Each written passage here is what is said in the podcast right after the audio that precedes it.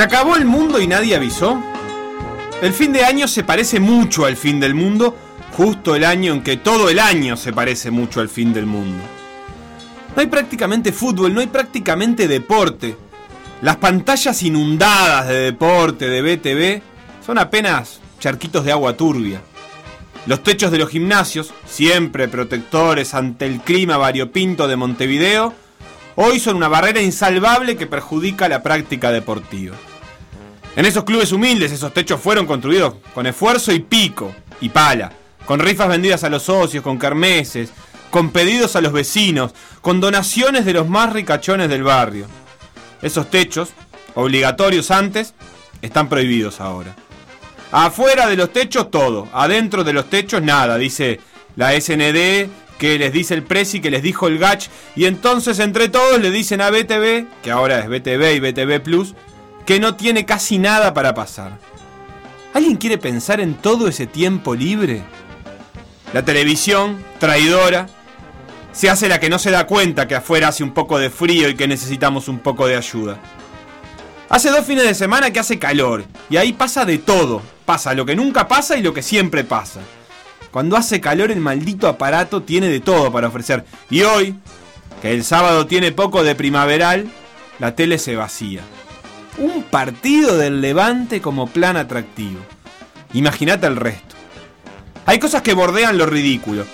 A ESPN se le da por pasar la primera división guatemalteca. Real. Un cuadro se llama Sacachispas y el otro no se sabe. En otros de los ESPN hay un partido de Portugal de dos equipos tan random que seguramente nunca juegue ahí un uruguayo. Lo de Fox, Fox ya directamente es ghosting, no le devuelve nada a este vínculo que habíamos construido por años. Te miramos siempre, Fox, desde nuestra más tierna infancia, cuando ESPN era cool y pasaba la MLS, y yo miraba con vos, Fox, unos partidos hermosos, y ahora desapareces. Repeticiones de cuando éramos felices, de Copas Libertadores de cualquier año, a veces finales, y a veces el emocionante partido de la tercera fecha entre Atlas de México y un cuadro peruano que tiene nombre de persona, como todos los cuadros peruanos. Y entre todo eso, el pobre BTV, que ya directamente pasa goles del partidos del torneo Apertura de febrero, cuando Rentistas era una promesa, Olivera un diabólico puntero con proyección, y nosotros pensábamos que este sí, que este era nuestro año para triunfar en el amor, en el trabajo, en el deporte y en todo, y al final nunca pasa nada es la máxima categoría del fútbol guatemalteco, eh, pues ya pasaron 20 años prácticamente, y ahí está el equipo de, del Sacachispas en, en, una cancha que no es para nada fácil, no es para nada fácil porque el equipo de Malacatán marcha bien, es un equipo eh, que es de los que mejores juegan, pese a que está en el cuarto lugar, pero es de los que mejores juegan. Fala y el pase, uy, se equivocó, sacó Miguel Luis que quiere participar, el lateral es para el Portimonense. Claro, para eso han entrado los dos Maddox y Cuaresma para eso, generar ataques, que el equipo salga un poco. Pero hace cinco minutos que los jugadores mexicanos están aguantando este grito de River impresionante de los hinchas de River. Señores, nada más ni nada menos que Cabenagui es titular. Y es el capitán del equipo, ¿no, Chilo? Sí, señor. ¿Será hoy el último partido? Segundo termina Joey Logano, tercero Kyle Bush, cuarto Chase Elliott, quinto Kevin Harvick, sexto lugar para Austin Dillon, séptimo en este primer stage, el primer piloto mejor ubicado de los que están fuera de la pelea por los playoffs Ryan Blaney, octavo Alex Bowman. El empate 2 a 2 va a ser después de este centro desde la derecha, Cristian Olivera, el que va a aparecer el juvenil de rentistas. El partido estaba igualado. Y en el final, 7 minutos de adición, el gol es de Maximiliano Lemos. No hay nada para ver. Casi nada para hacer. La sorpresa ya no existe más. en Chelsea Leeds hay hinchas. El Chelsea Leeds es real. Ahora sí. A la tarde el deporte se materializa. Los hinchas que hay son del Chelsea. Al principio se portan bien, como cuando vas al primer cumpleaños familiar de tu novio. Y están todos, ¿eh? A la mamá ya la conoces, está todo bien, podés tener un desliz o un chistecito, pero al resto no. Hay un tío con pinta de garca, una tía macanuda, una abuela pintoresca y un primo que siempre está al borde del comentario desubicado. Entonces, hay que portarse bien. Y eso hacen los hinchas del Chelsea, que son pocos, y como son pocos se ven más, están más expuestos. Son 2.000, y hay pila de espacio entre ellos. Pero el cumpleaños avanza. A los 20 minutos el Lille se pone en ventaja y los de atrás del arco ya putean. El Chelsea lo da vuelta y en el final aguanta. Y los hinchas, como los novios en los cumpleaños, van perdiendo el tono a medida que pasan los minutos. Algunos lo ven parados, la mayoría putean. Algunos se persignan. Y cuando el Chelsea hace el tercero y liquida el partido, empiezan a correr y a saltar. Y se olvidan de los protocolos, de los tapabocas, de los primos medio fachos y de los tíos medio chetos. Y así son los hinchas. Y están preciosos. Lo que no está precioso son los partidos de fútbol cuando terminan. El Cádiz mete un batacazo asesino contra el Barça y al final dan ganas de ver los goles de ese partido. Las repeticiones del Barça Cádiz, las de los goles al final del partido, un clásico donde no hay que innovar, tienen rumbo artístico. No pasan los goles, pasan imágenes que parecen sacadas de una película de David Fincher. Hermosas pero no es posible saber quién patea, quién ataja y quién hace el gol. Los encuadres parecen salidos de un delirio místico de Kubrick. La toma del empate del Barça parece sacada de Pulp Fiction. El director de cámaras es un señor con ínfulas de artista que ya se cansó de ver millones de goles millones de veces y ahora pasa otra cosa, que son goles, pero no, es arte. Pasa que justo este momento es para los goles, no para el arte. O para otra cosa, para el clásico de colegios, BTV Outdoor, rugby sin techo y rugby en vivo. La casualidad de la vida devuelve un partido entre el Christian y el Boy que está a una pelota de definirse. Dos puntos de diferencia, un penal para el que viene abajo.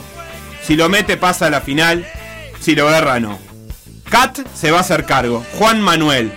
Lo habrá soñado toda la vida, pero los sueños no siempre están para cumplirse quiere estar en esa posición, ¿no? En la de héroe, no es en la de villano, porque no lo va a perder el partido Sierra. Dependerá de la concentración y el talento de Juan Manuel Cat en el pie para ver quién se lleva este partido, Agustín. La concentración de Juan Manuel Cat con esta pelota que para un lado o para el otro vale la temporada. El remate de Juan Manuel Cat, la pelota que se cierra demasiado, se va desviada y es el final del partido.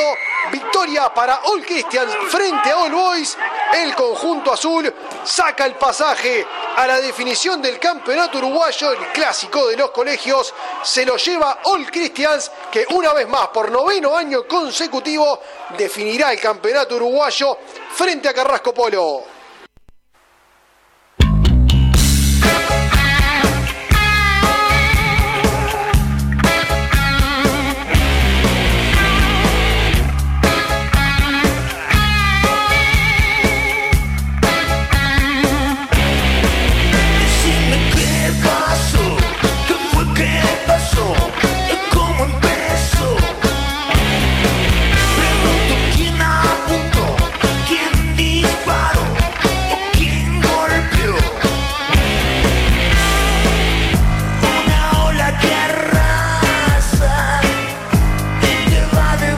En general tienen que esperar para ver a sus clubes. Y no hay nada para ver en estos días de fin de semana totalmente vacío. Hay que matar el tiempo con lo extra futbolístico. El show alrededor del show. En Twitter empieza a circular una canción de cancha de All Boys. Bueno, sirve.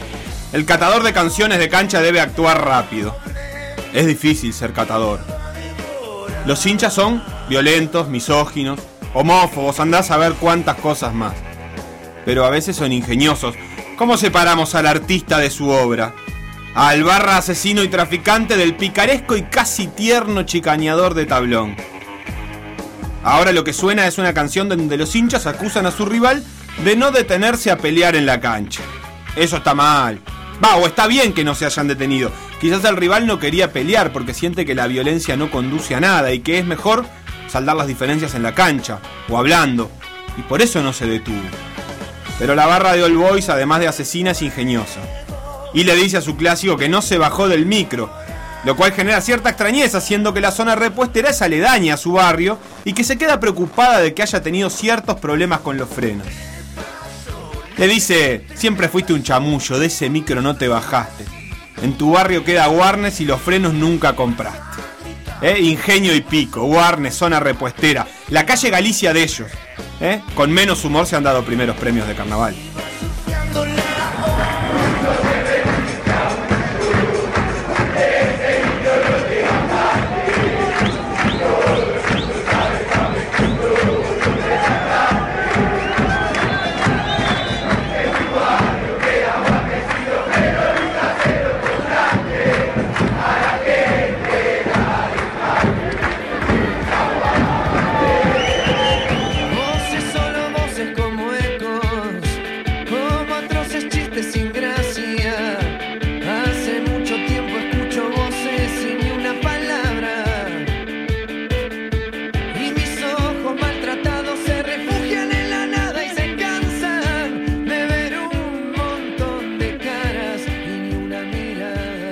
La noche del sábado finalmente se instala. Y se instala vacía. La Liga Uruguaya nos ha abandonado, el fútbol argentino continúa su calvario interno que nos hace imposible seguirlo con criterio. Aunque después ganan todo afuera, capaz que lo usan para despistar. Como esa anécdota del Uruguay campeón olímpico, que calentaba la vista de todos los hinchas del otro equipo y se pasaba mal la pelota, la tiraba afuera. Entonces ellos, los otros, se confiaban y después Uruguay jugaba divino y ganaba. Y el fútbol argentino hace lo mismo. Mírennos. El torneo este es una porquería. Pero después van a las copas y Defensa y Justicia, por ejemplo, le gana a todos. Es una noche rara. Hizo medio frío de día, un poco de calor de tarde y ahora de noche hace calor. No se sabe si es de vino blanco o de vino tinto. No se sabe si es de alegría por estar en diciembre o de tristeza porque es este diciembre. Es una noche oscura, aunque esté la luna. Una noche que suena a prólogo de tragedia. Un domingo que nunca va a suceder.